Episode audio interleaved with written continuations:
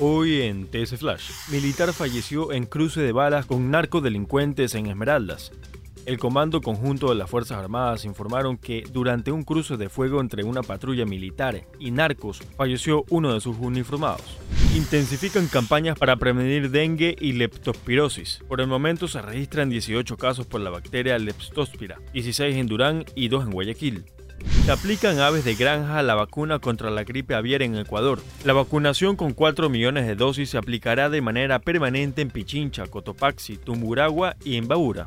Para más información no olvide visitar tctelevisión.com o nuestras redes sociales arroba tctelevisión.